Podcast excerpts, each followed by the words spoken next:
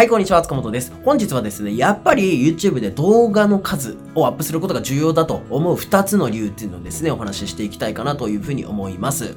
まあ、最近ね、いろいろ話されてる方の中に、実は動画の数ってそんなに重要じゃないよっていう方もいるんですよ。まあもちろん、その考え方が別に悪いとか、え正しくないよっていうわけではないんですけども、私的にはやっぱり動画の数ってすごく大事な要素だなというふうに思ってまして、えそのね、理由を今回お話ししていきたいと思います。この動画ね、最後まで見ていただくと、まあ、数もね、やっぱり大事なんじゃないかなというふうに思っていただけるんじゃないかなというふうに思いますし、まあ、YouTube へのね、取り組み方っていうのが少しこれで変わってくるんじゃないかなというふうに思いますので、ぜひ最後まで見ていってください。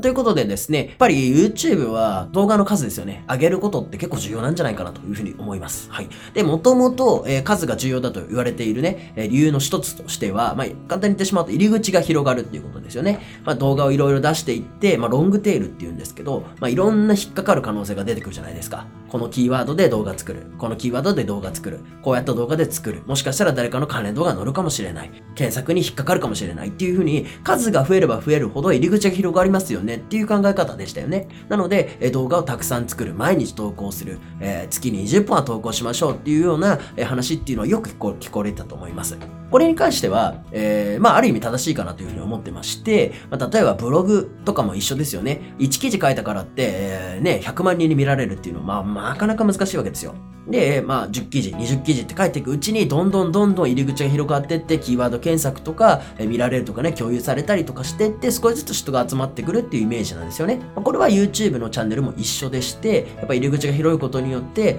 いろんな層をね、取り込めるようになりますし、えー、いろんな流通系のアクセス流入っていうのが見込めるということなんですよ。なんで、数を作るっていうのは結構大事な要素っていうのはあるということなんですよね。まあ、ただ、これに限らずですよね、YouTube の仕組みっていうのは別に数が多いから、えー、優遇されるっていうわけではないんですね。で、これはどういうことかと言いますと、まあ、今度またちょっと別な動画でも撮っていきたいかなというふうに思うんですけど、YouTube って今何を重要視してるかっていうと、やっぱ一律なんですよね。うん、視聴者一律。これを結構大事な要素として見ているんですよ。なんで、えー、別に数を出さなくても視聴者一律が高ければ問題ないっていうのは、まあ、結構わかりやすい、例えですよね。なんで、えー、別に数を出さ、出せない、出せたくない、出したくないとかね、え、数は別に重要じゃないよと思ってる方は、や視聴者一律っていうのはすごい重要なポイントになってきますので、ぜひそこはやっていただきたいんですけども、で、本日2番目の、えー、動画の数がね、私的に必要なんじゃないかなと思っている理由っていうのが、このね、視聴者一律と関係してくるんですよ。なので、結果ですね、数を上げれば視聴者一律も高くなるよっていう僕の持論になってますので、えぜひですね、この後のポイントは結構大切なところかなというふうに思ってます。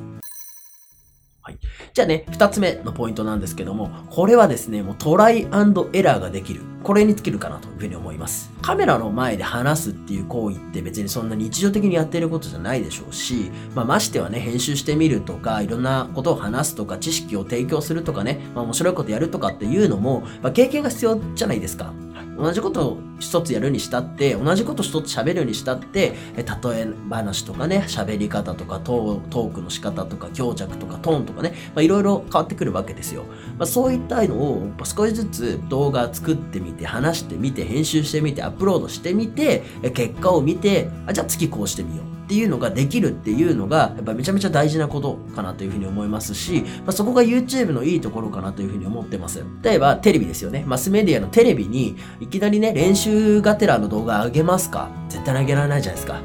うん、それはもうね、あそこはもうプロフェッショナルな方たちがいて、えー、本当にすごいものっていうのを提供して、ボンと流してるわけですよね。うんまあ、ただ別に YouTube がすごくないってわけじゃないですけど、YouTube のいいところの一つっていうのはそのトライアンドエラーができるっていうことなんですよ。まあ、特にね、YouTube にはアナリティクスっていう、まあ、分析できるね、機能ももう標準でついていますので、むしろもう分析しろって言ってるようなもんじゃないですか。動画を撮ってみて、反応を見てみて、あ、このやり方ダメなんだ。このやり方ちょっと良かったな。とかっていうですね、分析ができるっていうのがめちゃめちゃ重要なことなんですよ。で、はい。で、分析するにもやっぱり数が必要なんですよね。例えば月に1本上げてれば、もしかしたらね、えー、伸びるかもしれないですよ。ただ、えっと、月に1本上げてる人と、週に1本上げてる人と、2日に1遍上げてる人と毎日上げてる人って、もう入ってくるデータ量って全然変わってくるじゃないですか。うん、この動画出してみた。あ、再生されなかった。じゃあ次はこうしてみよう。あ、これちょっと再生されたな。次やってみた。あ、これ全くダメだった。あ、じゃあどうしたらいいんだろう何が違うんだろうえじゃあ今度ちょっとターゲット変えてみようかなとか、え編集の仕方変えてみようかなとか、サムネイルがダメだったからじゃあサムネイル綺麗にしてみようかな。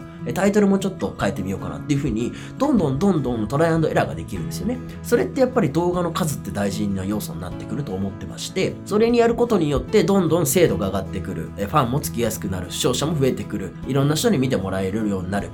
で、つながるのが結果視聴者維持率が上がるっていうことなんですよ。なんで、もともといい動画が作れます。僕は喋り方がめちゃめちゃうまいです。芸人並みなんで、もう皆さんを楽しませる自信がありますっていう方は、もしかしたらそんなに、えー、焦ってね、動画を毎日毎日投稿しなくてもいいかもしれないですけども、やっぱり動画を毎日投稿することによって慣れっていうのもできてきますし、まあ、分析できるので、もっとこうしてみよう、ああしてみようっていう考えができるっていうのが、えー、魅力なんですね。なんで、えっと、やっぱり動画の数っていうのは大事なポイントになってくると私は思ってますので、えー、YouTube でね、成功したい方っていうのは、ぜひですね、動画の数っていうのも、ちょっとこう自分の中にですね、ノルマ的に貸してやっていくと結構いいんじゃないかなというふうに思います。もちろんなんですけど、ただ動画上げていくだけだと何も変わりませんので、しっかり分析をして、アナリティクスを見てね、いろんな人に意見聞いたりとか、実際にデータも見て、でその中で、じゃあ次こうしてみようっていうふうにね、えー、ちょなんか挑戦的にですね、動画を変えていっていただければ、えー、必ずですね、視聴者維持率も上がってきますし、皆さんのチャンネル登録者も増えたりとか、再生数が増えたりっていうことになってきますので、